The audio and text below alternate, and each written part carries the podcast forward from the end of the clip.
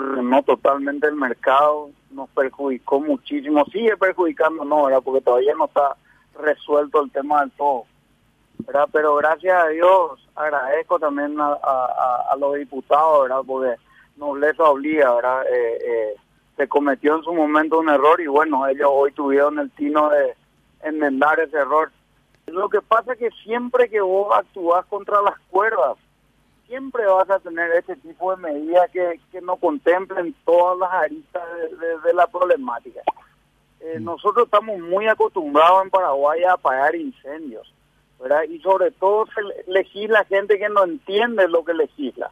Entonces, acá hay gente con demasiada experiencia que puede buscar, eh, sobre todo siempre de los sectores afectados, ¿verdad? Siempre se sacan leyes sin participar a los sectores afectados.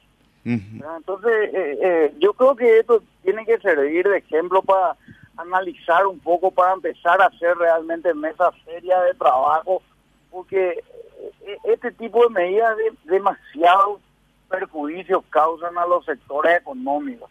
Al empresario siempre se le está castigando y, y, duele, duele porque finalmente es el que invierte, es el que genera fuentes de trabajo, es el que paga impuestos, ¿verdad? Y, y, bueno, siempre es, digamos, la parte más desprotegida que realmente en el concepto de, algunos legisladores no necesita que se les cuide.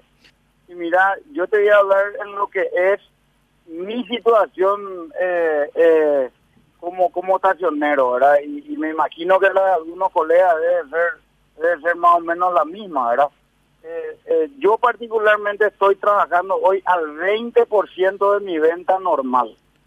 ¿80% te bajó la venta? 80%.